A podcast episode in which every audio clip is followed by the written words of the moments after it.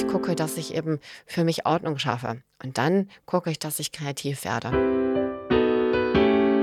Ähm, ich hatte aber nicht das Gefühl, dass eben so diese jungen, innovativen Ideen den Platz haben, den ich ihnen gewünscht hätte. Dass auch nicht die Ideen, die, ich sage jetzt mal einfach, anders sind, äh, unkonventionell sind, total anders sind, dass die diesen Platz haben, den ich ihnen gewünscht hätte. Ich würde gerne in der Politik wirken, wenn ich das Gefühl, wenn ich auch wüsste, dass ich auch wirklich etwas bewegen kann. Ich zweifle allerdings, dass es so einfach ist. Ich war also zwei Jahre auf der Intensivstation und bin kurz vorm Ende dieser zwei Jahre ähm, konfrontiert worden mit dem Satz, äh, Sie haben jetzt noch drei Tage etwa zu leben, überlegen Sie sich, was Sie machen wollen damit. Und ich meine, das war so ein Ding, wo ich mir halt überlegt habe, mh, hm, was machst du jetzt?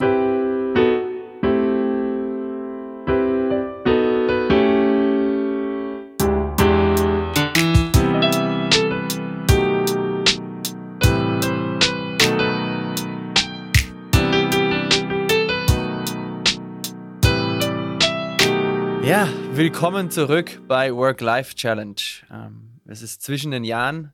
Diesmal physisch gegenüber sitzt mir der wunderbare Jascha Sombrutzki. Und Jascha, wir sind heute nicht allein äh, hier in Frankfurt am Main, sondern wir haben noch eine Gästin dabei.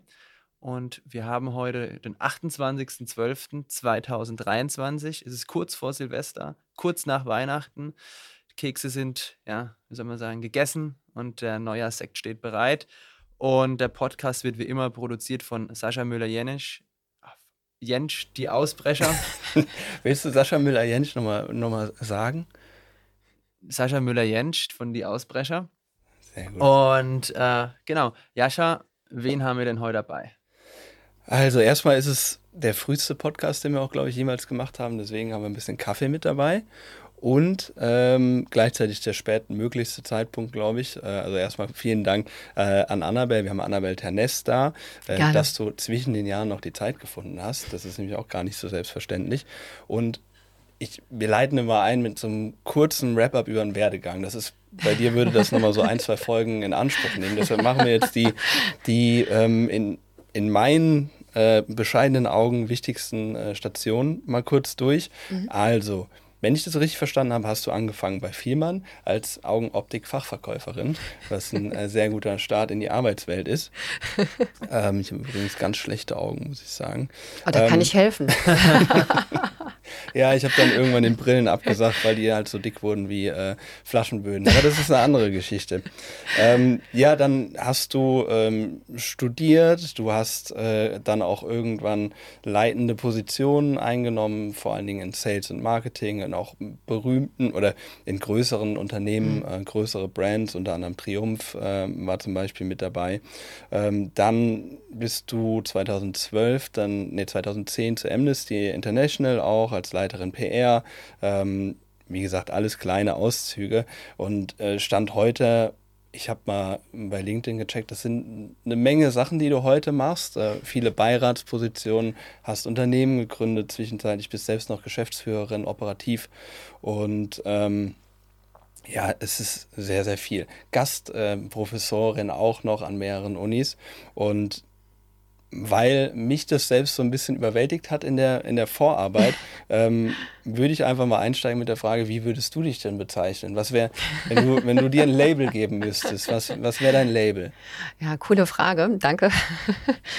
ähm, wenn ich mich beschreibe, beschreibe ich mich meistens als ähm, Zukunftsforscherin und ähm, serielle Nachhaltigkeitsgründerin und Autorin. Und das sind so die drei Pole, würde ich sagen, die mich auch total antreiben und mich auch ziemlich stark charakterisieren, weil Zukunftsforscherin ist auf der einen Seite so, ich finde es cool, neue Dinge, innovative Dinge zu erfahren, mit, indem ich aber auch Menschen dazu interviewe, mit denen zusammen dieses Neue dann aber auch so pragmatisch eben nutzen kann, also nicht nur forschen, sondern eben auch in die Praxis bringen. Ähm, zweitens, diese Gründerin, das ist bei mir so, wenn ich irgendwas sehe, was nicht funktioniert und ich denke mir, hey, jetzt musst du doch irgendwie eine coole Lösung geben, dann überlege ich mir, was könnte eine Lösung sein, die uns allen hilft, dass es besser wird. Und das veranlasst mich dann meistens irgendwie über eine neue Gründung nachzudenken. Und drittens, dieses Autoren, das ist irgendwie so ein Ding, das ist bei mir seit jeher drin. Also ich schreibe total gerne. Für mich war das Schreiben auch in der Kindheit schon etwas, wo ich das Gefühl hatte, du darfst schreiben, was du willst. Es liest keiner erstmal. Du entscheidest, welches Publikum das liest. Und mittlerweile ist das Schreiben für mich auch so eine Sache, wo ich einfach verschiedenste Zielgruppen bediene. Und Themen, also das Thema vor allem, was, mir, was für mich brennt und was mich riesig bewegt, Klimawandel, eine lebenswerte Welt erhalten, wo es für mich top ist, äh, wenn ich es schaffe, verschiedenste Zielgruppen mit, einer, mit meiner Schreibe zu erreichen. Das ist für mich echt so Gold. Okay, ähm, weißt du, wie viele Positionen du gerade begleitest? Begleitest. äh, nicht begleiten, ja. sondern begleiten. Man muss natürlich bei der Frage davon ausgehen oder überlegen, ähm, Meinst du mit einem Aktivteil dabei? Weil ich muss ganz ehrlich sagen, du hattest gerade zum Beispiel ja gesagt im Nestle International, das habe ich eben ehrenamtlich gemacht. Und ähm, da war mein, mein Hauptjob dabei zu gucken, dass die Texte okay sind, dass du irgendwie neu innovativ ähm, Art und Weisen überlegst, um neue Zielgruppen zu erreichen. Also in meinem Fall habe ich zum Beispiel da ähm, im Nest der International Clubs in Schulen gebracht, aber nur im, im Bezirk Berlin, also nur im Raum Berlin. Ähm, Teilweise ist es so, dass ich für andere Social Initiativen, in denen ich bin, vor allem die bin, die so einfach Kontakte macht, weil ich ein großes, breites Netzwerk habe. Und ich gehe aber in keine Sache rein, wo ich nicht vorher genau abgesprochen habe, was erwartet von ihr von mir, was kann ich leisten. Weil in der Tat, es sind ja einige Sachen, die ich da habe und da sind einige Dinge dabei, wo ich eben wirklich eher die Kontakterin bin. Ne? Ich mache die Kontakte, sorge dafür, dass äh, Fundraising, Geld reinkommt, Spenden reinkommen oder so. Und das ist mein Job. Das würde ich jetzt nicht als sehr aktiv bezeichnen, auch wenn es für die Initiative oder Organisation viel bringt. Ähm, aktiv würde ich zum Beispiel bezeichnen, was ich für die UN Ocean Decade Deutschland zum Beispiel mache, dass ich da jetzt für mein Newsletter eine, eine Rubrik mache, dass wir dort ähm, Partnerunternehmen, Initiativen interviewen, dass wir uns äh, Gedanken machen, wie wir ähm, im Award gucken können, dass die, ähm, dass, dass die Sichtbarkeit von diesem Thema gestärkt wird, dass du es verstehst, einfach rüberzubringen, dass ich eben auf Veranstaltungen wie ähm, Kopf fahre, um dort an, ähm, an Panels oder an Diskussionen teilzunehmen, überlege, welche Personen für Fokus zum Beispiel, für Interviews gut sind, um einfach noch ganz sehr viel stärker eben ins Bewusstsein zu bringen, um welches Thema es geht. Das würde ich eben als so bezeichnen als aktiv. Und wenn du mich fragst, wie viel begleitest du und ich sage dir, welche eben ich eben so als aktiv empfinde, wie das zum Beispiel, würde ich sagen, es ist eine Handvoll. Ähm, weil mehr könnte ich in der, ähm, in der Tiefe auch nicht leisten, möchte ich auch nicht. Und ähm, ich finde, ihr habt ja gerade gesagt, das ist auch gar nicht mal so, so, ähm, ja, so normal, dass man während dieser Zeit sich hier trifft. Und das ist für mich auch was ganz Besonderes, weil diese Zeit so zwischen Weihnachten und Neujahr, die finde ich mega cool, weil es rufen nicht so viele Leute an, du kriegst nicht so viele E-Mails und du hast richtig Zeit, dir Gedanken zu machen, hey, wie war denn dein Jahr und wie willst du es im nächsten Jahr machen? Und für mich ist das auch immer ein Jahr und zurück zu deiner Frage nochmal, wo ich immer gucke, welche Engagements passen noch zu dir, welche, ähm, wo kannst du mehr machen? wo musst du dein, dein, dein Placement einfach ein bisschen anders aufsetzen, weil ich finde es ganz wichtig, dass dort, wo ich bin, ich wirksam bin, so wie es passt. Und wenn es irgendwie nicht mehr passt, aus welchen Gründen auch immer, dann gehe ich oder ich versuche es zu ändern. Ähm, das gilt eigentlich für all das, was ich so tue. Mhm. Das ist eine gute Überleitung, weil die nächste Frage wäre gewesen, äh, wie ist denn dein, dein aktueller Stresslevel auf einer Skala von 1 bis 10? Darf ich den unterteilen oder muss ich den so gesamt angeben? So wie du dich jetzt fühlst, gesamt. Also jetzt gerade in diesem Moment fühle mhm. ich mich mit einem Stresslevel von 10 ganz viel, 0 ganz wenig bei 1 ich fühle mich so hier, wo ich gerade bin, super entspannt. Ich habe den tollsten Kräutertee von Welt von euch bekommen. Ich habe ein stilles Wasser bekommen. Bin von euch nicht gefragt worden, ob ich nicht doch eine Tasse Kaffee trinken möchte. er hat einmal kurz einmal gefragt. Du hast verneint und das wurde akzeptiert. Genau. Keine Wiederfrage. Das heißt, vielleicht einfach, um da mal kurz reinzugrätschen, was, weil wir versuchen auch immer Sachen einfach aufzugreifen, auch Ja. mitzunehmen für unsere ZuhörerInnen. Das heißt, du bist dann jemand, die klare Grenzen setzt, die sagt, das bringe ich mit, das kann ich, das könnt ihr von mir erwarten und entweder das passt oder das passt nicht. Also das ist so ein bisschen, so hältst du dich im Zaun. Ja, ganz genau. Also ich glaube, das gibt ganz gut wieder. Ich habe ja sehr früh angefangen mit Klavier. Und Klavier ist ja so ein Ding, wenn du das, wenn du Spaß dran haben möchtest, auch für dich selber, musst du erstmal die Technik können. Und dann kannst du total kreativ werden. Wenn du es andersrum machst, wird kein Schuh draus. Jedenfalls kein, kein richtig gut anzuhören da. Und ich glaube, das macht mich auch in meinem anderen Ton aus. Also ich gucke, dass ich eben sehr früh immer Rahmen setze oder auch Strukturen angucke, Dinge in Formen gieße. Ähm, die sind jetzt nicht in Stein gemeißelt. Ähm, es sind jetzt also keine Schwarz-Weiß-Schubladen und so. Aber ich gucke, dass ich eben für mich Ordnung schaffe. Und dann gucke ich, dass ich kreativ werde. Das hilft mir, dass ich den Überblick behalte, ähm, trotz allem, was ich mache, dass ich sehr synergetisch arbeite. Und es hilft mir auch, dass ich einfach bei einem total ausgeglichen bin. Also nie in die Situation komme, wo da jemand sagt, ah, du hattest aber versprochen, dass du das und das machst und hey, was ist denn da und da? Nee, ich mache es von Anfang an klar, also in Startups, äh, wie auch in ehrenamtlichen Engagements, wie auch in anderen Sachen. Bis wann brauchst du das? Ja, das kann ich liefern. Was bekomme ich von dir dafür? Okay, mache ich für den, mache ich so, so eignen wir uns, dass ich mich gut fühle, du dich gut fühlst und das einfach ja eine gute, gute Situation ist. Klappt nicht immer, klappt aber meistens. Hast du schon aussortiert an Engagements? Bist du schon im Ja, Aussortierungsprozess? bin ich. Und wie viele werden es? Ähm, fünf Sachen werde ich rausschmeißen. Und ich werde dafür eben gucken, wie ich mich bei den Dingen, die ich jetzt schon mache, aber nochmal stärker vertiefe. Also nochmal stärker reingehe. Und ich freue mich total darüber, weil das einfach so ein Gefühl ist, wie so mal, ähm, wie soll ich sagen, so vielleicht irgendwie mal die Federn, Federn putzen. Hm, so ein Und bisschen ausmisten. ganz genau. Und das tut gut, das zwischendurch zu machen. Und ich mache es ähm, ich, ich mache es auch mit Bekannten, also Bekanntschaften oder so. Also ich habe häufig eben auch Menschen, die sagen, oh, ich würde gern mit dir einfach mehr machen, mich treffen und so. Und ähm, ich bin ja sehr kommunikativ und ich liebe Menschen, aber ich weiß auch, dass meine Zeit begrenzt ist. Und wenn ich dann sehe, passt halt irgendwie gar nicht aus verschiedenen Gründen, dann sage ich das auch. Ähm, sehr freundlich und sehr nett, aber ich sage dann eben, hey, passt nicht, wir können uns halt nicht äh, regelmäßig treffen. So eine Freundschaft können wir, kannst du nicht mit mir entwickeln.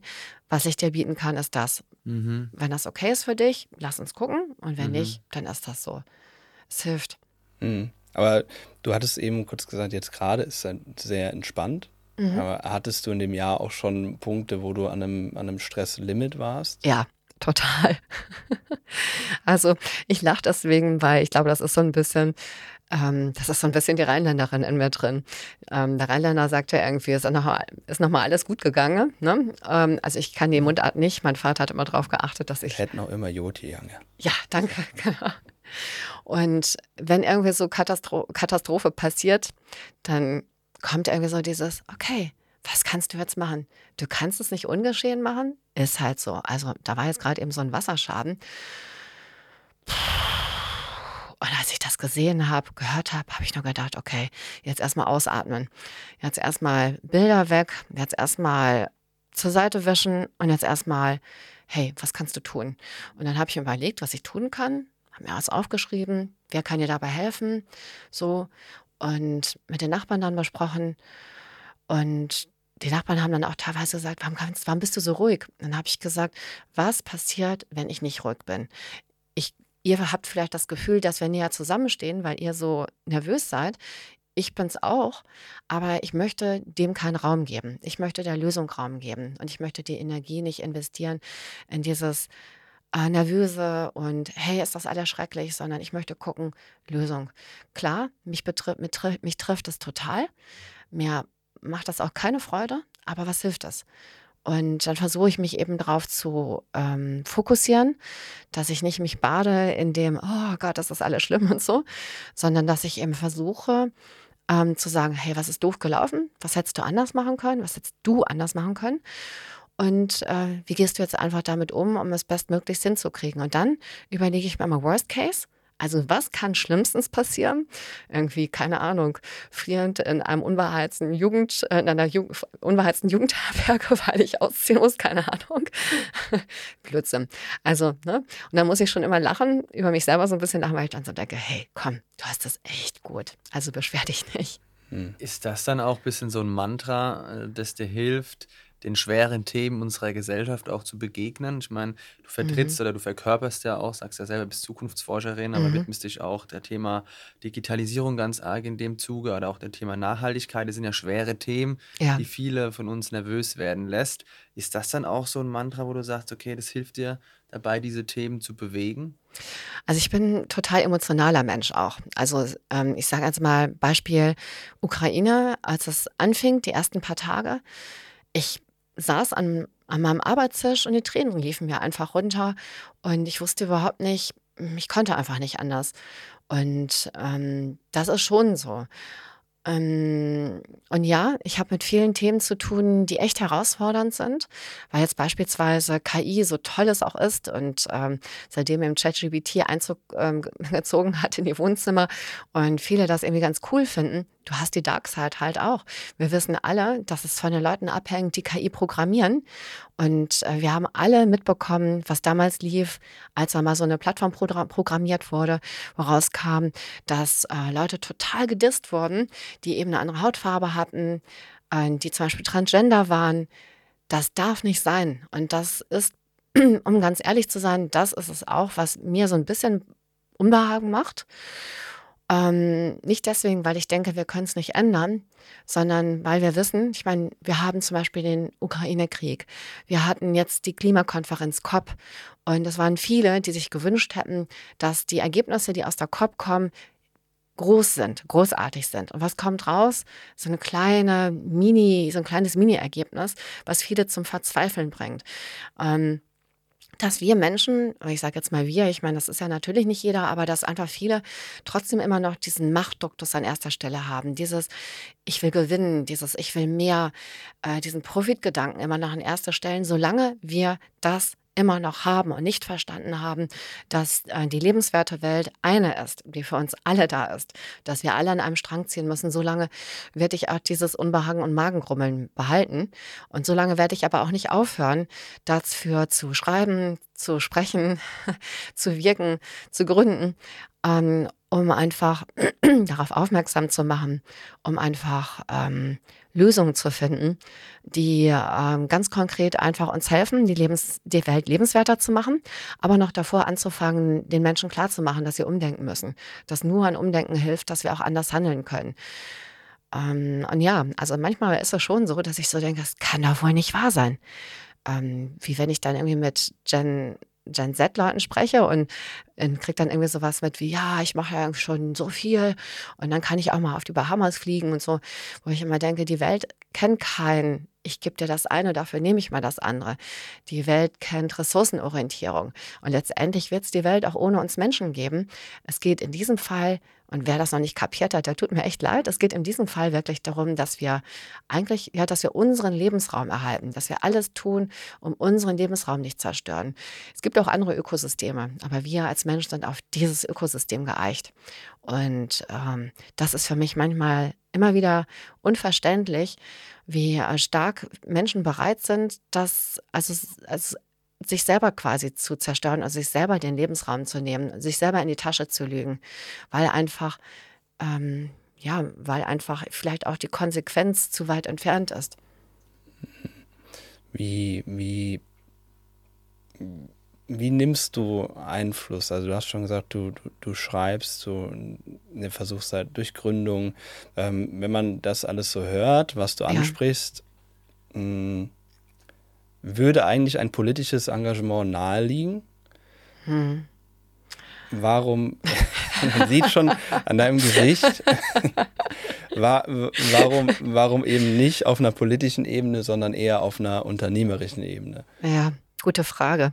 Also Als du angefangen hast, die Frage zu formulieren, da fiel mir ein, dass ich eine kurze Sache noch unterbringen möchte. Ich habe letztens wieder die Diskussion mit Hannes Jenecke gehabt. Da sagte Annabelle, du bist zu soft, du bist zu lieb in dem, wie du die Dinge sagst. Du musst mehr stärker auf den Tisch schauen und stärker eben nochmal die, die Leute rütteln. Ähm, habe ich ihm gesagt, naja, vielleicht ist die softe Art einfach mehr meine. Ähm, weil ich denke, dass ich die Leute nicht mit dem Schienentritt dazu überreden möchte, dass sie, ähm, dass sie dabei bleiben oder mit dem Schlag auf den Kopf oder so, sondern eher sie mitnehmen möchte und sagen möchte, hey, ich lade dich ein, mit mir zusammen in eine Zukunft zu gehen, die lebenswert und schön ist, statt einfach dir das Leben schwer zu machen eigentlich mit den Dingen, die du gehst.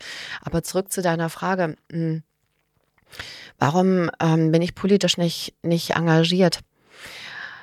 Ähm, also ich bin in keiner Partei, das vorab einmal.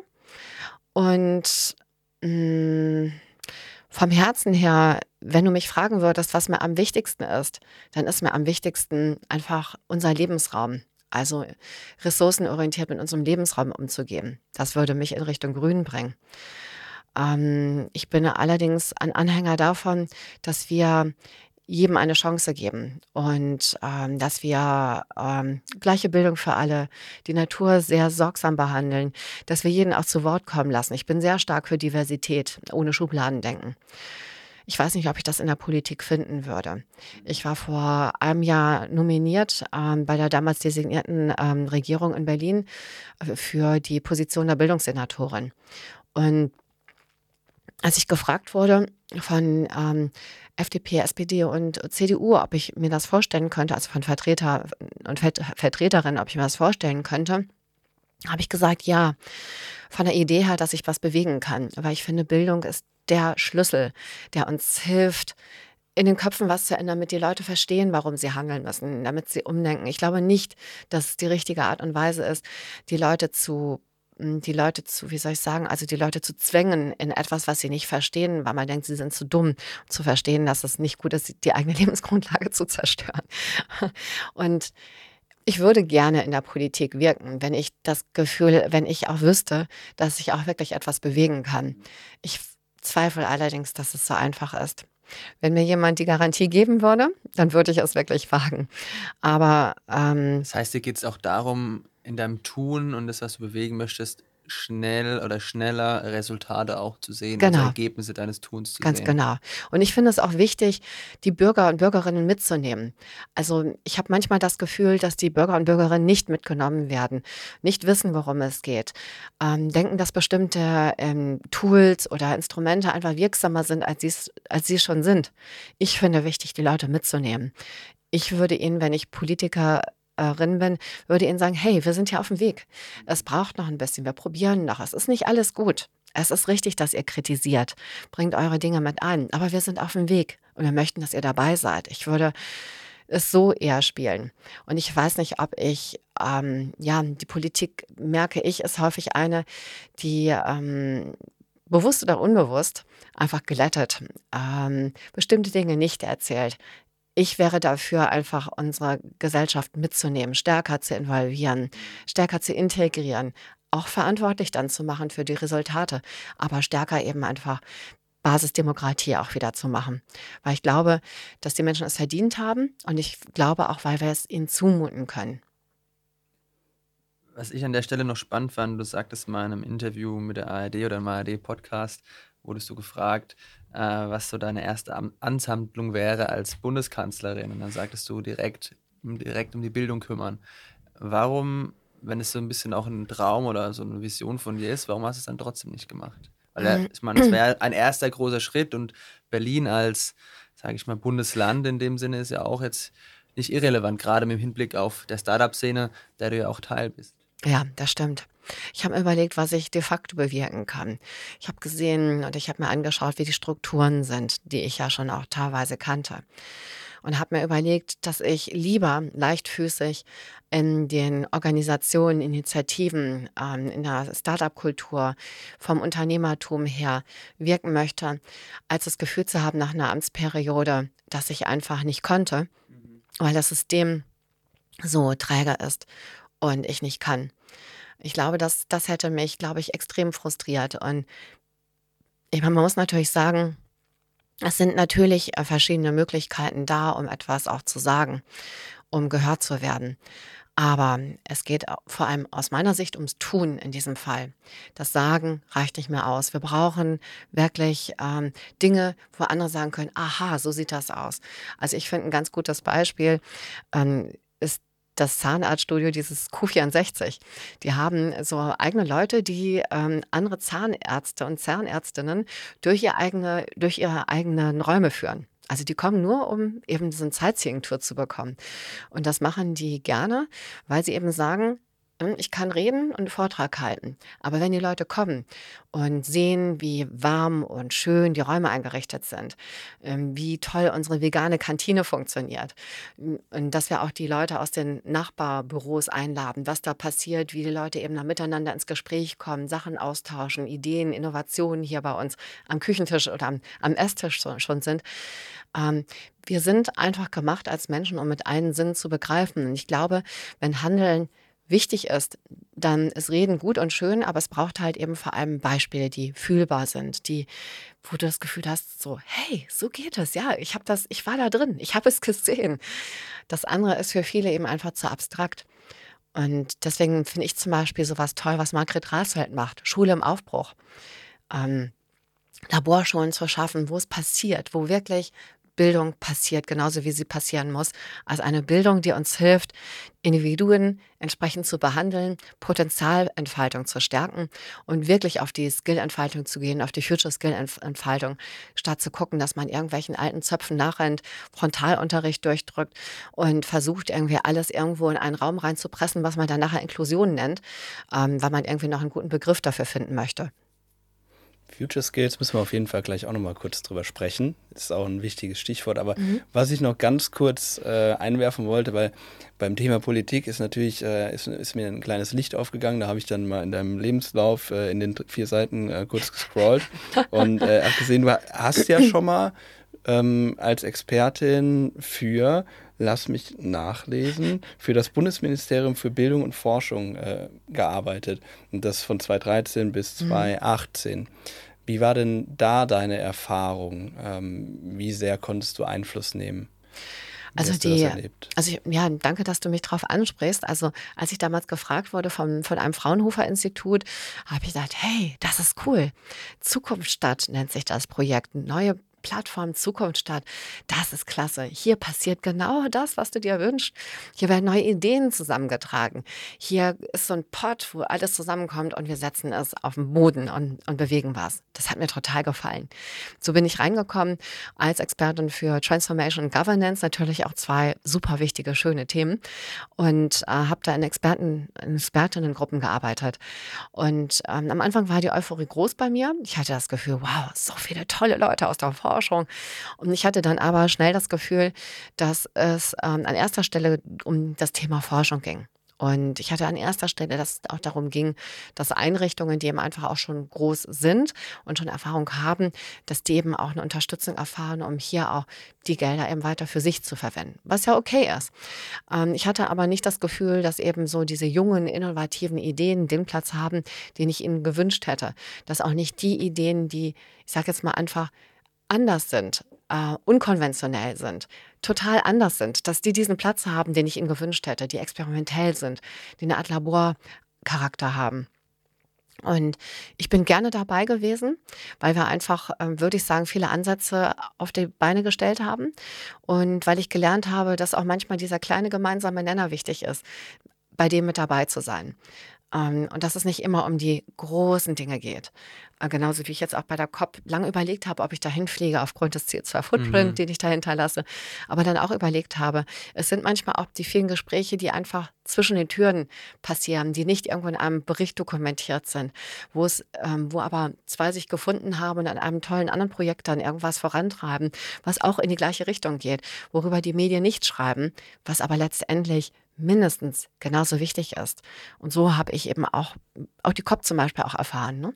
wo eben zwar dieses, dieser große Claim, der rausgekommen ist, müde und langs ja zu klein eigentlich ist, aber so viele andere Dinge passiert sind und so habe ich diese Zeit auch erfahren. Ähm, warum bin ich nicht dabei geblieben? Ähm, es war für mich damals so ein, ja, also ich habe nicht das Gefühl gehabt, dass ich mit dem, wie ich arbeite, ähm, so viel bewegen kann, wenn ich mich ähm, so einbringe, wie, wie es gedacht war. Und ich hätte mich mehr in Richtung Forschung einbringen müssen, aber ich bin weniger die, ich, ich bin ein kleines Teil die Forschende, der Forschergeist natürlich in mir drin, aber ich bin halt zu pragmatisch dann, als dass ich ähm, mich gerne zu lange aufhalte in dieser Welt der Theorie. Würdest du sagen, jetzt in der Politik, ich meine, du warst jetzt hautnah dabei und hast auch, schätze ich, ein entsprechendes Netzwerk auch immer noch bestehen, mhm. Dass es zu wenig Raum hat, äh, um zu machen? Mm, also ich glaube, das ist ein dass es ein echt gutes Supporter-Netzwerk für dich braucht, wenn ähm, du in der Politik, in die Politik gehst, um wirklich richtig durchstarten und machen zu können. Und dass es auch den richtig, das richtige Thema braucht. Ähm, ich glaube, dass es ähm, ein Thema braucht, was ähm, wenig Widerhaken hat und ähm, wo ungefragt die Richtung nach vorne eigentlich für alle Seiten klar ist. Und ähm, wenn es allerdings Themen sind, wo ähm, ganz viel äh, Widerhaken auftauchen können im Kleinen. Beispielsweise ein gutes Thema wäre jetzt die Diätenerhöhung. Da ist, glaube ich, immer jeder dafür im Bundestag. Und da äh, stimmt jeder dafür, da sind wir alle einig. Ja, oder Aber, Digitalisierung zum Beispiel. Ne? Ich meine, du wirst keinen finden, der sagt, nein, Digitalisierung, hey, wir können nicht digitalisieren, das ist keine gute Idee. Das heißt, so allgemein ist jeder erstmal für Digitalisierung. Aber kommen wir zur Nachhaltigkeit, dann sieht das schon ganz anders aus. Denn wenn wir beispielsweise auf das Thema Diversity gehen, dann sind die einen eben für äh, Gender Diversity, die anderen sind für, äh, für Alters-Diversity, die anderen sind für Hautfarben-Diversity. Ne? Schublade 1 geht auf, Schublade 2 geht auf. Ähm, oder auch wenn wir zum Beispiel dann noch stärker eben auf das Thema Klimawandel eingehen, Thema Nachhaltigkeit. Und es geht um die Diskussion um alternative Energieformen, die gut sind. Und die Leute reden sich die Köpfe heiß über Windenergie, Solarenergie, ähm, am Land wie Deutschland beispielsweise, ähm, Atomkraft, ähm, Kohle. Ähm, dann kann das schon recht hitzig werden, auch wenn alle Leute eigentlich, die beteiligt sind, Nachhaltigkeit wollen. Aber ist nicht genau mh hm, du hattest eben gesagt, und das ist, glaube ich, das Schwierige bei dem ganzen Thema Politik, und vielleicht können wir das dann auch abschließen, äh, machen und alle mitnehmen. Mhm. Also du sagst ja, ne, Themen, wo allen klar ist, okay, es wird, kann man machen, kann man direkt umsetzen. Ähm, was du ja hast in der Demokratie, und das ist auch gut, ne, äh, musst du ein Stück weit auch es mehr oder weniger der Mehrheit recht machen. Und an wie willst du schnell handeln, wenn du aber wirklich alle mitnehmen willst? Ich glaube, die Frage ist auch, du hast in der Politik ganz häufig ja Deals, die gemacht werden. Und diese Deals können für Menschen von außen auch verstörend irgendwie sein. Also ich sage jetzt mal, okay, du kriegst deinen Deal durch mit der Bildung, gleiche Bildung für alle. Dafür möchte ich aber eine Rentenerhöhung für die äh, Gruppe XY. Ne? Da sagt jemand von außen, hey, was hat denn das eine mit dem anderen zu tun? Lass uns ja erstmal Bildung für alle durchdrücken.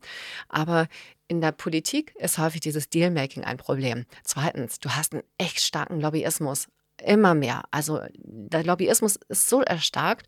Und das Problem ist, du hast aber auch einfach so mega viele Themen.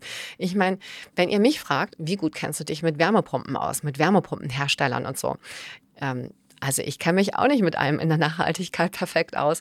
Und da ist man dann natürlich in der Politik auch mal froh, wenn man sagt, da ist jemand, ne, Lobbyist ist ja häufig auch jemand, der ein Experte ist. Erzähl mir doch mal, welche Wärmepumpe am besten ist. Und so hat häufig eben einfach auch diese Flut an Informationen oder Know-how, welches ein Politiker oder eine Politikerin wissen muss, damit zu tun, dass sie sagt, hello, Hilfe, ich brauche da mal jemanden, der mir eben die Dinge kurz und einfach erklärt. Und das führt natürlich dazu, dass wenn Interessensgruppen mit dabei sind, jemand, der eine Interessen Interessensgruppe vertritt, die gerne so vertritt, wie es ihm, nah, wie es ihm obliegt. Und dann zu sagen, ich recherchiere das aber nochmal und gucke nochmal, wie das wirklich ist, da bleibt einfach häufig auch gar nicht so die Zeit über. Das heißt, Lobbyismus ist ein Thema, diese, dieses Dealmaking ist ein Thema, dann aber auch dieses Wirken wollen, also was durchdrücken wollen und teilweise gar nicht die Konsequenzen richtig überblicken, dass, wenn man eben das eine macht, das ganz viele Dominosteine mit nachrollen lässt. Also glaubst du, es ist möglich, schnell und umsetzungsstark zu handeln und alle mitzunehmen? Mm, es hängt vom Thema ab und ich glaube, für bestimmte Themen ja. Ich Ich glaube auch, wenn der Druck von außen groß genug ist, auch ja. Aber ich glaube, dass ohne, dass nur mit intrinsischem ähm, Anspruch ähm, das Ganze ähm, nicht funktionieren wird. Ja, ja ist, ein, ist ein kompliziertes Feld, weil, äh, wie, du, wie du schon gesagt hast, du hast halt du musst halt auch vermitteln, dass viele Sachen einfach ein Prozess sind und die gehen nicht von heute auf morgen, aber viele Sachen müssen halt gefühlt schon seit gestern passiert sein. Mhm. Und äh, ja, das ist vielleicht die Krux in der Politik. Ich weiß nicht, ob wir die Frage in diesem Rahmen hier klären können, beziehungsweise wir sind ja auch kein Politik-Podcast. Genau, genau. An der Stelle gehen wir gerne, gehen genau. wir gerne wir, weiter. Wirklich hier gerne ab und mach weiter. Genau, also du hast ja jetzt schon vorhin ges davon gesprochen, dass zwischen den Jahren immer so deine Zeit ist zum Reflektieren, auch ein mhm. bisschen zum Ausmisten und vielleicht auch zum Gedanken machen, was Neues zu starten, weil dich eben gewisse Themen antreiben. Mhm. Jetzt einfach auch aus Gründerinnenperspektive, wie funktioniert oder wie läuft bei dir denn so ein Prozess des neuen Schaffens ab? Also wie bist du von, okay, da ist ein Problem, da ist eine Lösung und ich mache wie so ein bisschen da dein Dein Baukasten, du hast vorhin gesagt, deine Technik, wie mhm. können wir uns das so vorstellen? Also ganz konkret kann ich es gerne mal erzählen an einer Sache.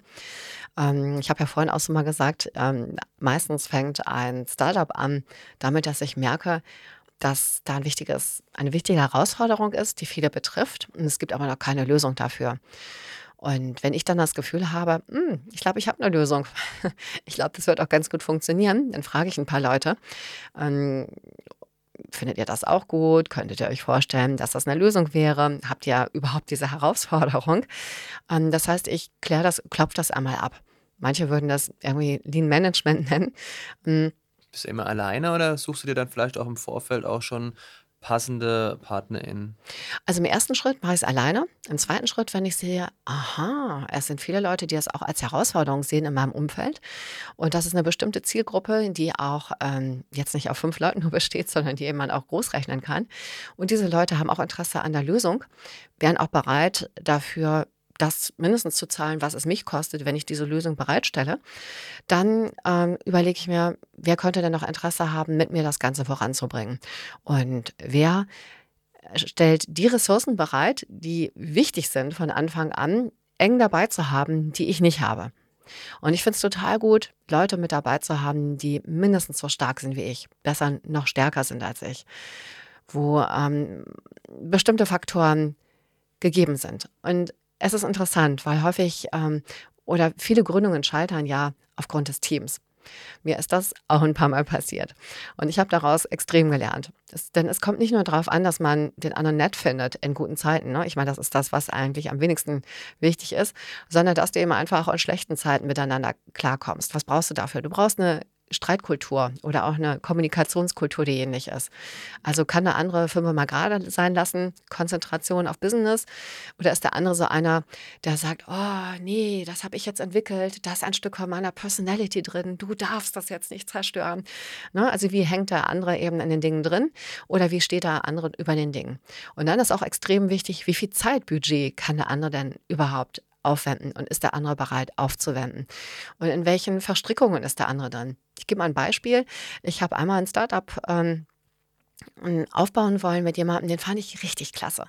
Ein Arzt, der über die Grenzen hinweg europaweit total bekannt ist für die Heilerfolge, die er hat in seinem Bereich der ein eigenes Labor hat, der auch unternehmerisch ähm, schon was gemacht hatte, auch nicht unerfolgreich. Und ähm, der gesagt hat, Mensch, das passt mir gerade total gut. Ich habe richtig Lust darauf. Lass uns das zusammen machen. Aber ich hatte nicht damit gerechnet, dass das private Umfeld uns zu Verhängnis werden könnte. Denn wir sind ziemlich schnell durchgestartet und der hat sieben Kinder. Und diese sieben Kinder waren alle noch zu Hause. Und seine Frau war Sprechstundenhilfe bei ihm in der Praxis. Diese Frau wollte nicht, dass sich irgendwas großartig ändert, weil bis dato wohnte er in diesem kleinen Dorf mit dieser gut gehenden Praxis und das ganze System war gleich, obwohl er auch mal unternehmerisch erfolgreich gegründet hatte. Und die versuchte mit allen Mitteln zu verhindern, dass unsere Sache erfolgreich werden konnte. Und letztendlich habe ich leider dann das einsehen müssen, dass es nicht funktioniert. Wie lange ging das insgesamt vom Prozess her? Ein halbes Jahr. Weil wir beide total dran gehangen haben. Wir wollten das unbedingt. Aber es war mir irgendwann klar, dass ähm, wenn wir das erfolgreich miteinander hinkriegen würden, es wahrscheinlich seine Trennung oder auch privat eben ne, Trennung zur Folge haben würde. Und ich habe ihm dann gesagt, ich möchte nicht deine Familie auf dem Gewissen haben.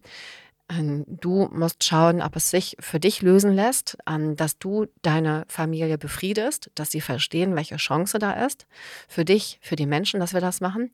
Wenn das nicht so ist und äh, da gibt es Ängste, dass dieses System bricht, dann kann ich da nichts machen.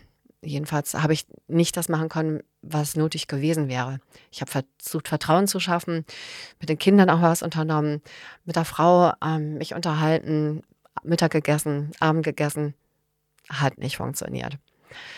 Das heißt, dieses zu gucken, passt überhaupt das Gesamtsetting zueinander? Was erwarte ich von dir? Was erwartest du von mir? Das ist extrem wichtig, das auf, das auf den Punkt zu bringen. Und dann ganz schnell auch die Finanzen offenlegen. Zu gucken, dass man einen Finanzplan macht, einen Marketingplan macht, also diesen ganzen Businessplan erstellt. Es gibt ja viele Gründer und Gründerinnen, die sagen, oh, geh mal weg mit dem, das ist ja nervig. Mhm. Das stimmt doch sowieso nicht nach einer Zeit. Ne? Das ist doch alles anders. Doch, es Die ist wichtig. Glaskugel. Genau, bring es zu Papier und schreib einfach mal auf und dann wird man eben sehen, ah ja, das muss man ja auch noch im Blick behalten. Und da geht es eben auch dann zum Beispiel der Punkt des Gründens. Es gibt ja viele Gründer, Gründerinnen, die sagen, hey, cool, ich will Gründer sein oder Gründerin sein, weil das so cool klingt, weil ich so eine tolle Idee habe, weil ich einfach dazugehören möchte. Gibt es ja. Oder weil ich einmal gegründet haben möchte. Und ich habe so viele Gründer, Gründerinnen-Teams gehabt, die zu mir kamen und gesagt haben, hm, Sag mal, was machen wir jetzt? Wir haben gegründet, wir haben ein Büro angemietet, wir haben auch so eine Leasingflotte dabei. Ähm, das Geld ist fast aufgebraucht. Was machen wir jetzt? Habe ich gesagt, what? Was habt ihr gemacht? Ihr habt ein Büro angemietet. Okay. Möbel gekauft. Okay. Wow. Also ich gründe so spät, am liebsten so spät wie möglich. So früh wie nötig, aber so spät wie möglich. Und mache mir auch echt Gedanken drum, dass erstmal klar ist, dass das Modell funktioniert. Mhm. Weil das Schlimmste, finde ich, ist auch so psychologisch, Entschuldigung, dass man ähm, gegründet hat, hat also das Geld investiert, hat einen Namen dort, freut sich über die Webseite und dann passiert nichts. Und man steht dann da und denkt sich, hm, okay, wo sind denn die Kunden und die Kundinnen? Und wie war da nochmal das Geschäftsmodell? Okay, hm, Marktanalyse haben wir nicht so richtig gemacht. Hm, okay, Zielgruppe ist doch kleiner. Hm, möchte doch nicht so viel Geld investieren. Hm, okay, und jetzt? Ach komm, wir wurscheln das um, machen was komplett Neues. Also wenn eine Sache so startet, muss man schon sagen, besser ähm, schnelles Ende mit Schrecken als ein Schrecken ohne Ende. Ähm, also ganz wichtig einfach finde ich die ersten Schritte total bewusst tun, total radikal mit sich selber sein. Ähm, keine Tagträume, sondern wirklich gucken, Hausarbeit machen, Fleißarbeit machen. So die Hände, die Hände einfach dreckig machen auch an der Genau, Stelle. genau. Und diese Leute, die sagen, ach, ich tänzel da mal so ein bisschen rum, ich mache mal so ein bisschen, ach, ich mache so nebenbei. Meistens wird das nichts. Ähm, es gibt Ausnahmen, aber ich habe zum Beispiel, ich bin investiert in zwei Startups oder die gar nicht mal richtig Startups sind. Die machen tolle Sachen, wenn ich das euch erzähle. Mega coole Sachen. Und die sind aber alle nebenberuflich nur drin. Und die haben sich vorher nicht darüber unterhalten, wie viel Zeit sie haben und wie viel sie reingeben. Das heißt, der eine hat dann gesagt, ach, ich stelle mal das Lager zur Verfügung. Das ist ja geldwerter Vorteil von x tausend Euro pro Monat und meine Kontakte. Der andere hat gesagt, ich mache mal den Geschäftsführer. Habe ich noch nie gemacht, aber ja, mache ich mal. Ähm, aber ich muss halt gucken, dass ich mein Business mh, hm, hinkriege.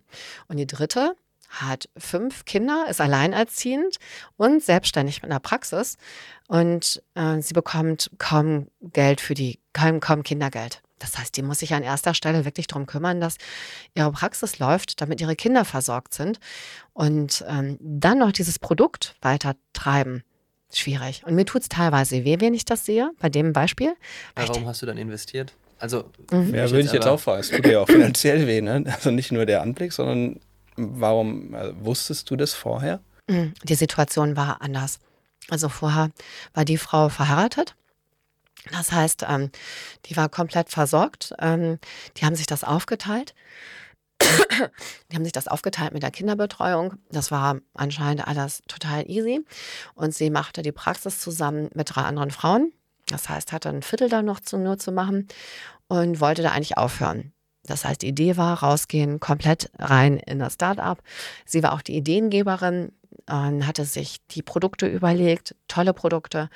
Und bei den anderen ebenso. Also hm, da muss man sagen, okay, hättest du das nicht irgendwie erfahren können? Hm. Manchmal geht's, manchmal kann man Dinge vorausahnen oder auch so sehen, ne? aber manchmal auch nicht. Und dann ist die Frage, wie gehst du dann damit um? Ziehst du das Geld dann raus, lässt du es drin? In diesem Fall wüsste ich, wenn ich selber richtig reingehen würde, ähm, dann könnte man sicherlich was draus machen. Aber dann ist immer die Frage, ähm, welche Rolle übernehme ich dann da? ähm, ne, als äh, eine der Investorinnen den Lead zu übernehmen und meine anderen Sachen ähm, schleifen zu lassen, geht nicht. Hast du es schon mal gemacht? Ja, ich habe schon mal gemacht. Wie ist deine Erfahrung? Würdest du es nochmal machen oder hast du es kategorisch ausgeschlossen? Mm, ich würde es dann machen, wenn ich entsprechende höheren Anteilen habe. Okay, fair. Aber, ne, aber wenn ich jetzt nur, ich sag jetzt mal mit so einem Millipili-Anteil da drin bin und äh, dann sage, hey Freunde, macht mir überhaupt nichts aus, dass ihr eure Ärmel nicht hochkrempelt und ich das mhm. alleine mache. Ähm, nee, würde ich nicht mehr machen. Weil ich weiß, es kommt der Punkt irgendwann, wo du denkst so, hey, ist das unfair? Mhm. Warum macht ihr nicht auch? Und ähm, das blockiert dich dann selber irgendwann einfach total, macht dich mürbe, nervt, äh, frustriert. Hm, also wenn ich sowas merke, dann halte ich den Ball eher mal flach, sag so, jetzt seid ihr mal dran, oder ich gehe raus, wenn es geht. Mhm. Welche Perspektive macht dir denn mehr Spaß? Die der, sage ich mal, Impulsgeberin jetzt beispielsweise als Investorin Ja, oder die der Selbstgründenden? Selbstgründender. Weil es ist natürlich so, das, was ich gerade schon gesagt habe, wenn du eben mit 5% drin bist oder so, dann kannst du einfach so viel nicht machen. Und du willst es eigentlich auch nicht machen, ne? sondern du gibst eben Anschubs hier und da und freust dich, wenn es klappt.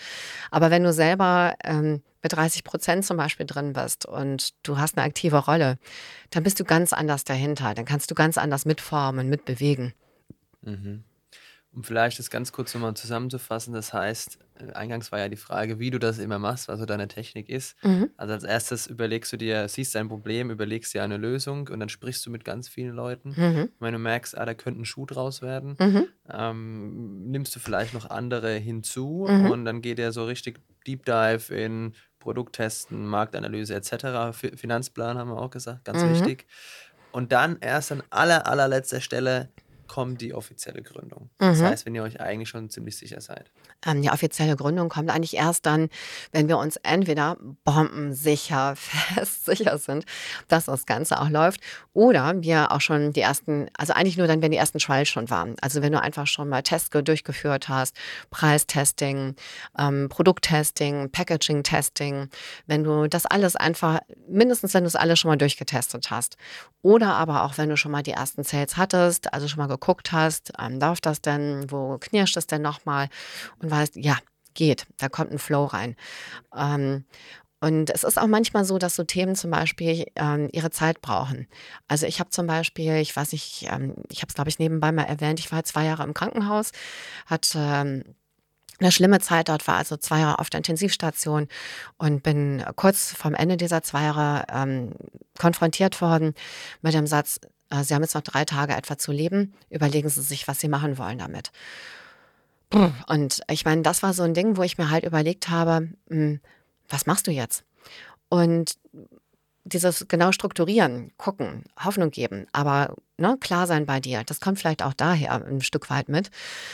Was ich, warum ich das sage, ich habe damals in dieser Zeit etwas entwickelt. Und zwar habe ich ein Produkt entwickelt für mentale Gesundheit, also wie du dich mental total gut stärken kannst, auch deine Zellen wieder umkehren kannst.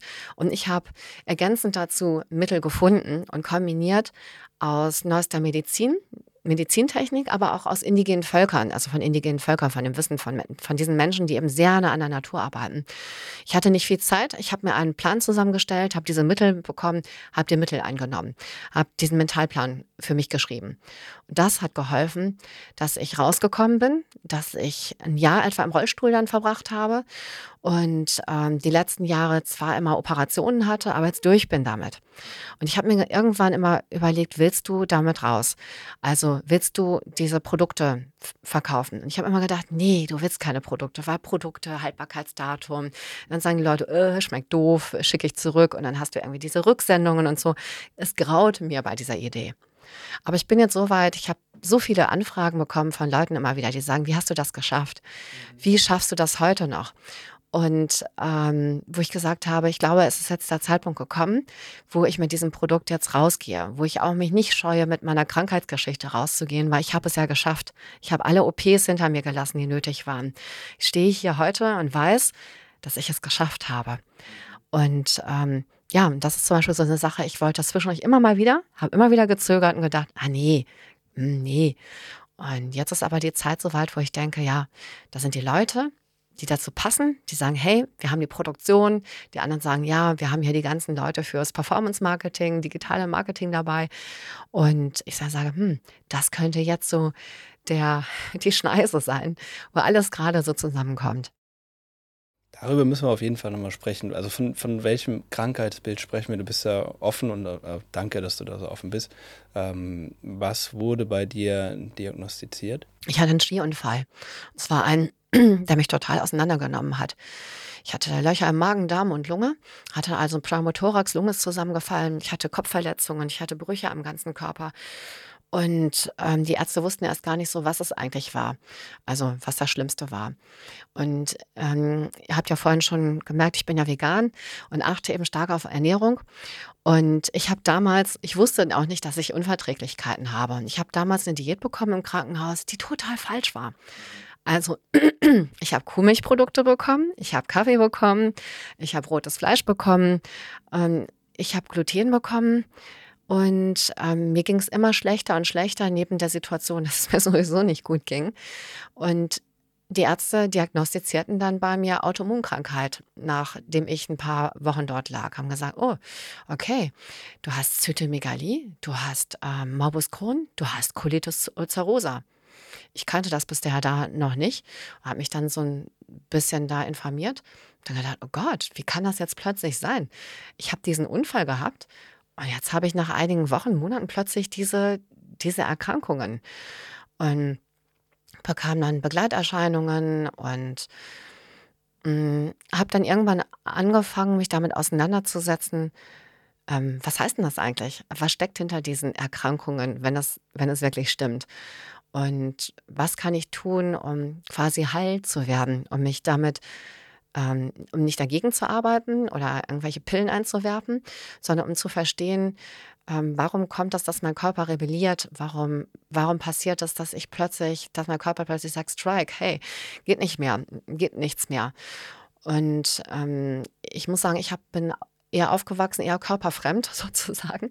Mein Körper war gerade auch im Leistungssport eher einer, wo, wenn mein Körper sagte, hey, stopp jetzt, ich noch gesagt habe, weißt du was, wir schaffen noch eine Runde einmal noch über die, einmal noch mal über die Grenze hinweg. Und ich habe meinen Körper einfach benutzt, habe gedacht, da geht noch was. Und plötzlich zu verstehen, nee, du kannst ähm, nur eine Einheit bilden zwischen Körper und Geist und Seele, wenn du, wenn du deinen Körper als etwas, ja, ein wichtiges Gut betrachtest, mit dem du sorgfältig, sorgsam, liebevoll umgehst, wo du anfängst mal deinen Körper zu spüren. Wie fühlt sich dein kleiner Zeh an? Ähm, wie, spürt, wie fühlt sich das an, wenn Blut reinfließt? Wie kannst du, obwohl du kalte Füße hast, sie plötzlich durch deine Gedanken schaffen, dass, du deine, dass deine Füße warm werden? So ganz kleine Dinge. Und äh, darüber, über dieses Selbsterfahren, also mich selbst erfahren, bin ich dann immer weiter dazu gekommen, dass ich verstanden habe, was tut dir gut, wie merkst du, dass dir was gut tut oder nicht. Und ähm, was misst du dem bei, was die Ärzte eben so sagen, wo sie dir quasi eben so Strich drunter, das war's. Oder ne, wir haben das diagnostiziert, keine Alternative möglich, du bist jetzt Morbus Crohn. Und ich habe es verstanden, ähm, dass ich das nicht als eine Entschuldigung nehme, um mich mit meinem So-Sein hier irgendwie zu arrangieren, ähm, sondern dass ich es als Aufruf und Weckruf verstehe, der, wo mein Körper mir sagt, hallo, Du hast ganz lange einfach auf Kosten von mir gelebt. Du hast dich nicht gekümmert um mich. Du hast deine Intuition nicht geschärft und deine Menschenkenntnis nicht äh, geschärft. Du hast mich einfach benutzt. Ich gebe dir eine Chance. Aber in diesen drei Tagen, du bekommst gesagt, so, in drei Tagen war es das. Und, und was hast du dann konkret gemacht? War deine Reaktion dann quasi, das akzeptiere ich jetzt nicht? Und ähm, ja, wie, wie, wie hast du es dann geschafft? Das wird ja, du wirst ja nicht dann drei Bücher gelesen haben und dann äh, gesagt haben, ich stelle die Ernährung um und dann ist wieder gut. Mhm. Also was, was ist in diesen drei Tagen passiert? Also das erste war, ich habe meine Familie angerufen und habe das meiner Familie erzählt und habe gesagt, wenn ihr euch von mir verabschieden wollt, dann habt ihr jetzt die Chance zu kommen. Und ich habe gemerkt, meine Familie wollte das überhaupt nicht verstehen oder konnte das nicht verstehen. Meine Mutter hat gesagt, ah, weißt du, Kind, ich habe jetzt gerade keine Zeit. Ich, weißt du, wir können mal in einer Woche oder so kann ich vorbeikommen. Oder lass uns mal gucken, wir wollten ja eh mal was unternehmen. Aber ich gesagt, Mama, ich liege auf der Intensivstation. Ich kann nicht. Ich, die Ärzte haben mir gerade die Diagnose gegeben. Und ich habe gemerkt, das kam überhaupt nicht, es hatte keinen Platz. Also das kam überhaupt nicht an. Und dann habe ich gemerkt, so, okay, du bist auf dich alleine gestellt. Und dann habe ich überlegt, auf wen kannst du zählen? Wer kapiert das, wie es dir gerade geht? Und wer steht dir jetzt zur Seite? Sofort. Und ich habe die Leute kontaktiert, habe gesagt, so und so. Ich habe die Nachricht von den Ärzten bekommen. Es hat mich gerade super fertig gemacht. Ich möchte das nicht akzeptieren. Hilfst du mir? Und dann haben wir überlegt und habe ich gesagt, meine Idee ist, wir gucken, dass wir indigene Völker, Schamanen kontaktieren, alle kontaktieren, die irgendwas zu diesem Thema zu sagen haben. Und dass wir versuchen, so schnell wie möglich Sachen zu kriegen, die mir helfen, dass ich erstmal auf eine stabile Basis komme, wo wir dann weiter überlegen können. Und das haben wir gemacht. Ja, ist, ist, ja, ist, ja, ist ja krass. Also, wenn du sagst, jetzt ich kann mir vorstellen, einen Tag verbringt man damit, nur die Leute, sage ich mal, zu kontaktieren. Dann braucht man ja noch einen Tag, um die Mittel zu bekommen. Dann hat man noch einen Tag, damit genau. man guckt, okay, wirkt das, okay, das wirkt nicht, äh, dann nehme ich das andere. Das genau. Ja ich habe ich hab für mich gesagt, halben Tag hast du jetzt Zeit. Halben Tag können wir jetzt telefonieren, Leute erreichen. Den anderen halben Tag Mittel kriegen. Der zweite Tag muss da sein, um das Ding zusammenzustellen, auszuprobieren, gucken, was schlägt an, was muss ich absetzen. Ja. Das ist äh, für, für diese Ausnahmesituation extrem strukturiert gedacht. Also es ist einfach sehr, ne, es ist, weiß ich nicht, ob man, ob man da üblicherweise, wenn man das üblicherweise nennen kann, da den Nerv zu hat, zu sagen, okay, wenn man so, so, so, so, so. Du, ich habe gedacht, ich könnte jetzt heulen und mich da in mein Leid ergehen und irgendwie gucken, dass ich nochmal alle Leute zusammenkriege, die mir lieb sind. Und dann habe ich aber gemerkt, das klappt ja gar nicht. Die glauben das ja gar nicht, dass es dir so schlecht geht. Ah, nee, also, übertreibt wieder mal wieder. Ja. Klassische Annabelle. ja, es war halt so, bei mir klappte alles vorher immer. Mhm. Ich war immer so ein bisschen Miss Perfect. Also, was ich anging, war perfekt und ich war nie krank. Also, bei mir war immer so, drei Stunden Schlaf, wieder voll funktionsfähig? Kein Problem. Also diese Idee irgendwie, dass es mir so schlecht gehen könnte, die war irgendwie bei meiner Familie überhaupt nicht da. Deswegen, ich habe mir das nachher, im Nachhinein auch häufiger mal überlegt, warum kam das? Also warum kamen die nicht alle her und haben gesagt, hey, wir sind jetzt alle bei dir? Aber die haben es einfach nicht verstanden und nicht verstehen wollen. Und ich glaube, für mich war es letztendlich auch ein bisschen rettend für meine weitere Vita, dass ich verstanden habe, hey, eigentlich bist du für dich selber da. Family ist gut und schön, aber erstmal sorg für dich selber. Und auch, und ich habe dann auch verstanden, dieses Sorg für dich selber. Ich habe, mir sagte dann jemand, mach doch deine eigene Affirmation. Und dann habe ich gesagt, ja klar. Und ich hatte einen Freund, der hat ein Tonstudio und dann hat er gesagt, weißt du was, ich bringe mal eben alles Zeug mit. Wir machen eine Affirmation. Da kam direkt an dem ersten dieser drei Tage. Und wir haben dann eine Affirmation aufgenommen. Das vielleicht ganz kurz erklären für alle, die, die jetzt nicht direkt wissen, was eine äh, Affirmation ist, was, was das genau ist. Mhm. Wir haben überlegt, was sind so Sätze, die dich stärken? Also die du dir immer wieder anhörst, so mantramäßig und die ähm, den Zustand ähm, dir wiedergeben, wo du hin möchtest.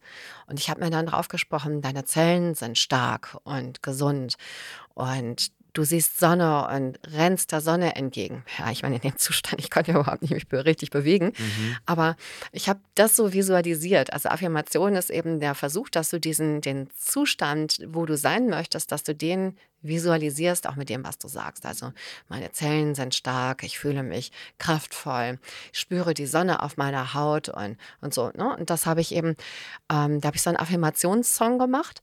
Ähm, das war eine Musik, die gefiel mir gut, so eine Lounge-Musik. Und ich habe dann dort eben wie so eine Art Rap eingesprochen. Und den habe ich die ganze Zeit gehört. Die ganze Zeit.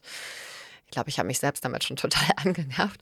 Und das half irgendwie. Ich habe irgendwie gemerkt, so, ja, ähm, weil ich einfach das Gefühl hatte, da hast du einen Griff schon mal. Und ähm, da hast du einen Griff dran. Und ich habe dann die Ärzte auch gefragt, was, was gibt ihr mir eigentlich? Ich möchte die ganze Liste haben. Habe dann eine Ärztin gefunden, die hat drüber geguckt, habe gesagt, nee, du, das müssen wir dringend absetzen, das ist überhaupt nicht gut. Ähm, und dann die, deine Ernährung, die müssen wir umstellen. Lass uns gucken, was dein Körper möchte. Und äh, ich habe dann Stärkungsmittel bekommen, die, ähm, die Erstmilch von der, von der Ziege zum Beispiel, was mir geholfen hat, erstmal wieder so eine Grundsubstanz zu bekommen, dass ich mich besser gefühlt habe. Also es waren teilweise auch so ganz ein, einfache Dinge. Kaffee weg, kein Weißmehl mehr. Mhm. Ähm, ähm, kannst du, weil es mich persönlich interessiert, warum, warum Kaffee weg? Vielleicht ähm, veränderst du jetzt mein Leben gerade in diesem Moment, weil ich glaube, es gibt wenig Menschen, die mehr Kaffee trinken als ich. Warum, ich warum, warum sollte man es nicht mehr tun? Hm, ja, also ich meine, es ist ja wie mit allen Dingen, also häufig macht die Menge eben den Effekt. Und da liegt er ja schon auch ganz weit vorne. Und ich meine, die beste Sache ist häufig nicht mehr gut, wenn du sie einfach zu viel machst. Also ähm, zu viel laufen, zu schnell laufen, ähm, zu viel Wasser trinken. die Mischung macht es häufig. Und ich sag mal, so ein Wake-up-Kaffee, wenn du dann auch entsprechend deinen Körper eben mit ähm, Nahr festen Nahrungsmitteln parallel versorgst, kann okay sein. Aber wenn du dir zum Beispiel das Pressungsverfahren anguckst, wenn du dir anguckst, woher kommen die Kaffeebohnen, wie sind sie vorbereitet, zubereitet worden, also vorbereitet worden, bis du dann entsprechend das Getränk zu dir nimmst, ähm, da wirst du sehen, dass die meisten, die eben Kaffee zu sich nehmen, auf diese Dinge nicht achten und damit schon mal einfach Kaffee zu sich nehmen, der gar nicht so richtig gut ist, allein eben von der Herstellung, von dem, von dem Röstungsprozess und so weiter. Und ähm, man sagt ja auch, ähm, dass Espresso besser ist als Kaffee, weil er ein anderes Röstungsverfahren hat. Nicht ohne Grund. Und man hat ja auch bei vielen Menschen, äh, die Kaffee trinken, dieses Gefühl, dass sie sauer riechen. Dieses ähm, Kaffee führt eben dazu, gerade in großen Mengen konsumiert, dass du eben deinen Säurebasenhaushalt aus dem Gleichgewicht bringst. Und ähm, der Mensch sollte ja stärker basisch sein als sauer mhm. sein. Sauer ist ja ganz schlecht, weil es gegen die Zellen arbeitet. Jetzt muss man natürlich sagen, du bist ein eher großer, äh, du bist eher groß, das heißt, bei dir verteilt sich das vielleicht irgendwie auch noch. Aber wir denken ja auch nicht nur um heute, sondern wir denken ja morgen auch. Und wir wollen ja auch, wenn wir jetzt älter sind, wollen wir auch fit sein und jugendlich uns fühlen, kraftvoll uns fühlen wollen. Und wir dürfen, glaube ich, auch an diese Zeit denken, dass wir nicht nur für unser Heute sorgen, dass wir einfach Spaß haben und uns, äh, ja, den Kaffee, der uns einfach glücklich macht, nehmen, sondern auch überlegen, was hat das denn mit unseren Zellen zu tun. Und Menschen, die sehr sensibel sind, die auch ähm, wenig eher wiegen oder eben auch morgens zum Beispiel nichts essen, die merken das häufig, dass wenn sie Kaffee trinken, dass es so ein bisschen Aufpushmittelcharakter hat. Ähnlich wie beim Tein. Ähnlich im Übrigen auch wie beim grünen Tee. Und dass zum Beispiel man eher in so ein Wackeln kommt oder Zittern kommt oder so ein bisschen hektisch wird, das Gefühl von Unterzuckerung auch zum Beispiel hat. Das sind ja keine Gefühle, die gut sind. Also letztendlich sagt dir dein Körper eigentlich schon, wenn du auf ihn hörst, hey, ja, mal halblang. Guck mal, dass du vielleicht nur die Hälfte an Kaffee trinkst. Und ähm, einige gucken ja, dass sie mit Kuhmilch das Ganze dann nochmal aufgießen. Ähm, das ist das nächste Ding. Wenn man sich anguckt. Besser. Auch nicht besser. Nee, wenn man sich anguckt, eben äh, bis zu welchem Alter äh, diese, äh, diese Substanzen abgebaut werden können, die in der Kuhmilch drin sind, dann ist es meistens bis zum sechsten, siebten Lebensjahr.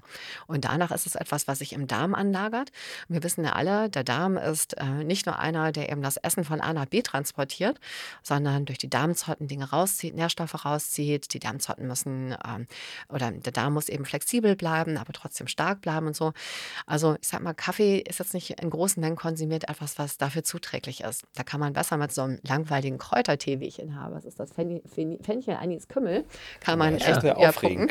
Ja, genau. Das ist schon also auch mal auf die Intuition achten, Jascha. Ganz wichtig, weil ich will ja den Podcast mit dir auch noch ein bisschen eine Weile machen. wir wollen ja, wollen ja noch eine Weile zusammen sein. Aber jetzt steuern wir auch schon so fast schon so Richtung, wir haben jetzt auch sehr privat äh, geredet, da mhm. auch schon mal ein großes Danke auch für die Offenheit. Sehr gerne. Bei uns ist auch immer so ein bisschen, um in den, den Schlussspurt immer mal so ein bisschen reinzugehen, sind es auch immer die privaten Themen. Also wir haben noch ganz, eigentlich ganz viele offene Themen, wenn ich Jaschas ja, ja, Endlosliste ja, sehe. Äh, ich weiß ja, da müssen wir uns eh noch mal unterhalten und wir haben eigentlich noch das Element vom, vom Elevator Pitch. Ich glaube, das müssen wir diesmal skippen. Ah, das ist stimmt. Ja, 2024, dann machen wir eine Fortsetzung. Ja, genau. Ich glaube, ja wir müssen eine Fortsetzung genau. machen. Ähm, okay, sollen wir es vielleicht so machen? Jeder noch eine Frage? Ja, also meine wäre dann tatsächlich einfach, weil es mich auch persönlich interessiert. Ich meine, äh, eher schon Richtung privat, also eher Richtung mhm. Work-Life-Challenge. Aber wenn du noch eine eher andere Frage hast, dann bitte. Ja, eine, ähm, eine unternehmerische Frage noch, weil ähm, was halt einfach aus deinem Werdegang ersichtlich wird, dass du dich um viele ähm, Herausforderungen, die jetzt einfach super akut sind, schon relativ früh ähm, ge gekümmert hast. Mhm. Also ähm, Thema Diversität, ähm, ja. Bildung sowieso, ähm, Migration, ähm, Nachhaltigkeit auch. Wie bleibst du am Zahn der Zeit? Also wie, ich glaube, mhm. du bist gut darin, Trends zu erkennen oder zu deuten. Ja. Ähm, Gibt es irgendwelche Medien oder, oder Methodiken, wie du einfach am Zahn der Zeit bleibst? Hm, gute Frage. Also mich haben mal Leute gefragt, ich bin ja in mehreren Thinktanks auch drin, ob das der Grund ist, der mich eben so up-to-date hält. Aber eigentlich, eigentlich ist es das gar nicht. Eigentlich ist es das, ich habe ein Netzwerk, das aus total unterschiedlichen Leuten besteht. Da ist also ähm, genauso die 85- oder 89-jährige Frau mit dabei, die ähm, die Welt ganz anders äh, sieht, als zum Beispiel die 19-jährige, ähm, die gerade irgendwie ihr Azubi-Jahr geschmissen hat. Ähm, aber all diese Menschen kenne ich, mit all diesen Menschen spreche ich. Und ich glaube, dass das, diese Diversität, die ich in den Gesprächen mitbekomme, und sei es auch nur kurz, dass mir das ganz viel von dem mitgibt, was so die Trends sind. Und ich meine, ich habe zum Beispiel auch Newsletter von verschiedenen Trendagenturen. Und wie gesagt, ich bin ja auch in einigen Thinktanks drin. Aber das ist interessanterweise gar nicht, sondern es ist eher so dieses, ähm, das Ohr haben an der, an der Gesellschaft, an dem, wie die Leute ticken. Und ich bin so jemand, also während andere vielleicht einfach ihre Ware aufs Förderband schieben und ihr Geld raussuchen, bin ich so jemand, ähm, Ware ist auf dem Förderband und ich fange an, Smalltalk mit der Kassiererin oder dem Kassierer und quatsch mit ihm oder ihr und sage, was ist denn das eigentlich, was du sagen würdest, was am meisten auf dem Förderband liegt? Oder was macht dich irgendwie, was bewegt deinen Tag oder so? Und da kommen häufig total spannende Sachen raus, weil das ja auch Leute sind, die häufig so viel sehen und mitkriegen, aber selten gefragt werden, was sie denn so mitbekommen. Hm. Und jetzt mein Guess für die letzte Frage von Fabi, der fragt jetzt bestimmt nach deinem Lieblingsessen oder sowas. Nein, das ist einfach nichts, das ist einfach nichts, aber eher, weil, weil du es ja auch schon selber gesagt hast, du hast ja dann gemerkt, selber gemerkt, ähm, anhand deines eigenen Beispiels, dass der Körper so die wichtigste Ressource ist, also immer wichtig mhm. ist, auf den Körper zu hören. Das heißt, wie schaffst du es momentan eben bei deinen vielen Bällen, die du gleichzeitig jonglierst, eben auf deinen Körper zu hören und wieder in Balance zu kommen? Also gibt es da irgendwelche Tricks, die du Und schläfst du noch drei Stunden oder hast du das mittlerweile auch aufgegeben? Das habe ich aufgegeben, ja. Also ich schlafe schon deutlich mehr. Ich ähm, komme mit wenig Schlag Schlaf aus, überraschend gut. Also das ist dann eher so sechs Stunden geschlafen, gucke in den Spiegel und denke so, hey, das bist ja du, du erkennst dich und du siehst gut aus. Ähm, aber ich weiß, ich möchte es nicht ausreizen. Und ich nehme mir auch immer die Zeit, wenn ich merke, Körper braucht ein bisschen mehr, wie jetzt zum Beispiel gerade, wo ich so ein bisschen Husten, Erkältung hatte, ähm, da lege ich mich einfach mal mittags kurz hin. Aber ich habe auch so Tools da, die mir helfen dabei. Also abgesehen von Yogamatte habe ich eben auch zum Beispiel eine Bema-Matte, also so eine Matte, die die Hydrozirkulation des Körpers fördert. Habe so ein Brainlight-System, mit dem ich mich mal zwischendurch durchmassieren lasse, wenn ich das Gefühl habe, ähm, gerade irgendwo hingehen, keine. Lust, mal eben so ein bisschen Wärme und Entspannung. Mhm. Ähm, oder ich habe ähm, auch so koreanische oder eben andere asiatische ähm, Sachen, die ich eben bei mir so rumstehen habe, die ich ganz gerne eben, äh, die ich ganz gerne auch mit nutze. Ernährung ist ein richtig wichtiges Ding bei mir. Also ich beginne meinen Tag mit einem, ja, mit so einem großen Glas Wasser, lauwarm mit Zitrone drin, häufig noch Ingwer und Kurkuma. Dann habe ich so einen Pot mit Ballaststoffmix und einen Pot mit Superfood-Mix. Der Ballaststoffmix ist so Inulin, Flohsamen und so, so ein Zeug. Akazienfasern.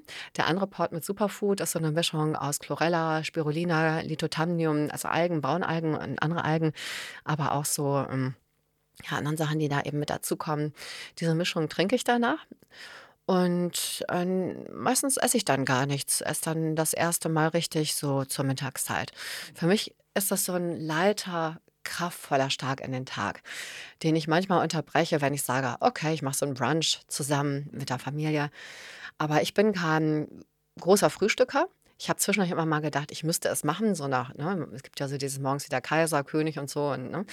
ähm, nee, ich habe gemerkt, ich mache das so, wie es mir gut tut. Ich schaue aber, dass ich möglichst früh nichts mehr esse. Ich bin aber so ein kleiner Schokoladenjunkie und ich habe immer so hochprozentige Schokolade bei mir im Kühlschrank. Also mit Salz, mit äh, Orangenstücken da drin, mit, ähm, mit Kirsche und äh, Chili zum Beispiel. Auf sowas fahre ich echt ab. Und sowas esse ich dann und nehme aber richtig Muße dazu. Und wie gesagt, ich trinke ja wenig Alkohol, aber ich habe immer so ein Hildegard von Bingen, Hildegard von Bingen Kräuterbitter dabei. Und äh, wenn ich sowas trinke, also wenn ich so, wenn ich Alkohol trinke, dann häufig so ein Bitter oder mal so ganz entspannt ein Glas Rotwein. Aber ein Reservatol. Ja, genau, Resveratrol, ganz genau. Ah. Und ich gucke eben über den Tag, also ich verbiete mir nichts. Hm, ich esse auch mal was Süßes, aber ganz bewusst. Und ich gucke eigentlich eher, dass ich, also ich esse kein Weißmehl, prinzipiell no way. Und ich gucke auch, dass ich kein Convenient Food esse, außer so einmal im Jahr McDonalds. Das, das mache ich mal. Das mache ich vor allem Dingen, ähm, weil wir dann das Happy Meal mitnehmen, wo es die Geschenke mit drin gibt. Klar. Dann essen wir alle Happy Meal. Nehmen wir ja schon auch ab und zu, wenn wir unterwegs sind. Ja. Wenn die Kids das wollen, dann äh, genau. kannst du nicht Nein sagen. Das heißt ja. quasi, die Grundlage, um all das Pensum auch zu schaffen, ist letztendlich, dass du extrem darauf achtest, dass du deine Routinen hast, deine Essensroutinen, ja. dich damit auseinandergesetzt hast, was tut dir gut, was tut dir nicht gut. Ja, und wenn du zum Beispiel mich fragst, was hast du in einem Koffer, wenn ich gleich verreise, dann habe ich eine Abteilung immer mit Essen da drin. Akazienfaser, ich habe immer Brot ohne, äh, ohne Mehl dabei, ich habe immer Honig dabei und ich habe immer Teebeutel dabei und heißes Wasser. Das heißt, ich habe immer, kann mir immer einen Tee machen und ja, und habe immer genug dabei, um, um satt zu sein. Ja. ja sehr gut. Ich glaube, wir haben sonst immer viel, äh, viel Tipps auch irgendwie so, mach, mach diese Zahl, das und das. Und äh, ich glaube, das ist ganz wichtig, äh, dass wir jetzt auch mal ein paar Tipps und Learnings mitgenommen haben, auf äh, gesundheitlicher und körperlicher Seite. Ja. Wird wahrscheinlich sehr, sehr vielen Leuten hören, die das äh, äh helfen, die das hören. Aber so. vielleicht eine Sache auch nochmal dazu. Danke, also das ist erstmal. Aber vielleicht eine Sache noch dazu. Was ich ganz wichtig finde, ist, dass man spielerisch damit umgeht. Also es gibt ja so Leute, nee, und du kannst nicht und du darfst nicht. Ich hatte einen Assistenten, da hatte ich zum Beispiel so Hähnchenfleisch und ähm, wir haben uns kennengelernt. Also vor dem das Einstellungsgespräch war ein Kochen, gemeinsames Kochen. Und ähm, dann sah er dieses Hähnchenfleisch und sagte, oh Gott, ich glaube nicht, dass ich für dich und mit dir arbeiten kann. Und da habe ich gesagt, warum das denn nicht? Hähnchenfleisch. Oh Gott, ich dachte, du bist Veganerin. Und dann habe ich gesagt, ja, eigentlich bin ich Veganerin, aber ich hatte gestern so einen Appetit auf Hähnchenfleisch. Ich habe davon geträumt. Ich wusste, dass ich heute ein bisschen Hähnchenfleisch essen muss. Hast du ein Problem damit?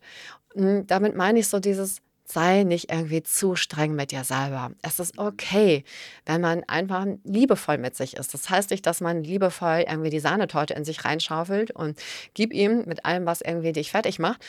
Aber ne, solche Sachen mal, hey, sei einfach gut ja. zu dir selber. Und probier aus. Und ich glaube, es ist mega wichtig, bei Ernährung auf Intuition zu achten. Ich brauche nicht irgendwie die zehn Bücher lesen. Ich brauche eigentlich nur darauf achten, okay, Bauch gebläht hm, oder Bauchgrummeln, könnte nicht gut sein, was du vorgegessen hast. Equal what? Wenn die anderen das alle cool fanden, du hast anscheinend irgendwas, was, warum es dir speziell nicht gut tut. Also lass dich auch nie irgendwie bei Ernährung von anderen mitreißen, die sagen, ne, du hast das gleiche zu essen wie wir, du hast das gleiche zu trinken wie wir, du bist der Spielverderber oder uncool. Nee, es ist cool, wenn du einfach auf dich selber hörst und das tust, was dir gut tut. Das sind das Schlusswort. Genau, sehr schöne Schlussworte an der Stelle schon fast schade, dass ich jetzt was gesagt habe. Äh, ja. Und es wird immer schade mit jedem Wort, das du sagst. Deswegen vielen Dank, Annabelle. Danke, Dank, dass du da warst. Es war echt cool mit euch. Ich habe mich total gern mit euch unterhalten. Und ja, dann bis zum nächsten Mal. Genau, Sehr gerne. Bis zum nächsten Mal. Ciao, ciao. Ciao. ciao.